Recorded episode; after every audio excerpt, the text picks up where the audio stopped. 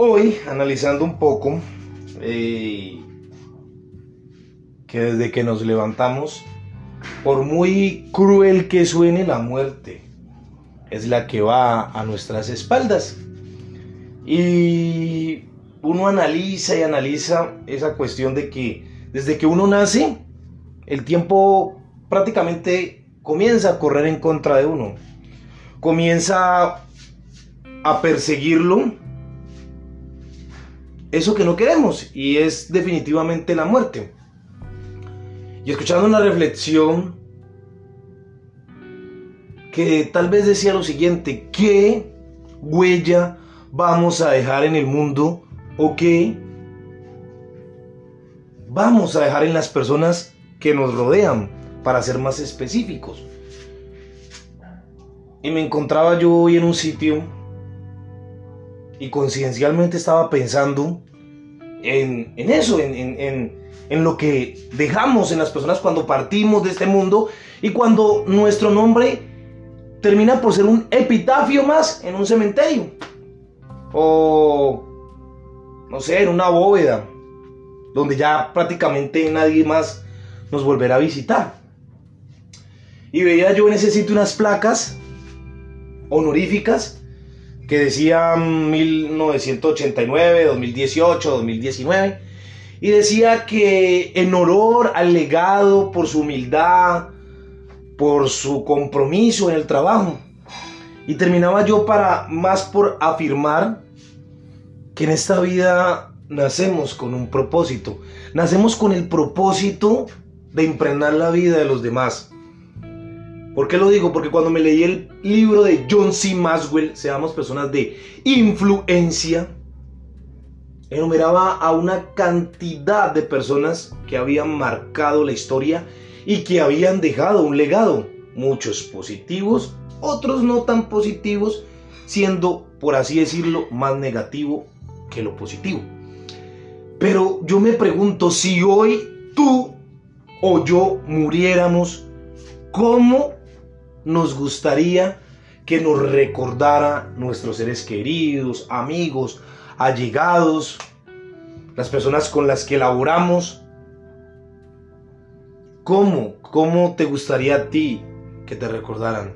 A mí me gustaría que me recordaran como un hombre soñador, luchador, que nunca se dio por vencido, que nunca dejó de escribir, de componer, de perderse entre versos, entre canciones, entre libros, y que como diría Mario Mendoza no vivió una vida, vivió muchas vidas, porque leyó los libros que transformaron su vida.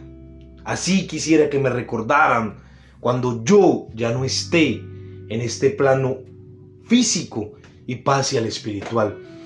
Porque siempre lo voy a decir, y yo sé que esta frase viene muy ad La vida es un sueño. La muerte es el despertar de ese sueño. Hay una trascendencia que nos espera aún más allá.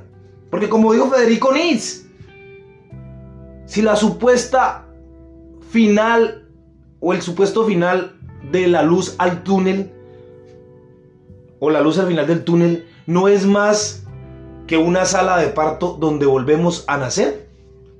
¿Cómo queremos ser recordados? Y nos gustaría volver a vivir una y otra vez esta vida como el, en el punto del eterno retorno de Federico Nis. ¿Nos gustaría? Entonces, es tratar de dejar una huella positiva. Es que cada mañana te levantes dando gracias independientemente tus creencias, pero agradeciendo por ese día que tienes y la huella y, y, las cosas positivas que quieres dejar en las personas. Yo me he propuesto dejar una huella positiva. Decirle a esa persona que escuche mis podcasts, tú puedes. Y saca de tu diccionario la palabra no puedes, nunca va a ser posible, hay escasez, y cámbialas por abundancia. Empieza cambiando tu entorno, empieza cambiando todo lo que no te hace bien, alejándote de relaciones tóxicas, tanto amorosas como en amistades, cámbialas un poco, aléjate. Ellos van a seguir siendo tus amigos, pero tienes que subir de nivel cada día más, entender de qué estás hecho y convivir contigo. Cuando uno empieza a convivir con uno mismo en la soledad, se da cuenta de qué está hecho y a quién no quiere dejar entrar en su vida, porque ya quiere paz mental, quiere tranquilidad. Eso hoy te digo yo, ¿cómo quieres ser recordado tú cuando ya no estés en este mundo? Y recuerda, sí o sí vas a dejarle un legado a la gente que viene detrás tuyo, porque hay gente que viene detrás de nosotros. Y procuremos que ese legado sea algo positivo para ellos y los ayude a seguir creciendo y seamos utilizados como ejemplo o como un trampolín para subir de nivel. Espero que te guste este podcast. ¿Quién te habló? Jefferson.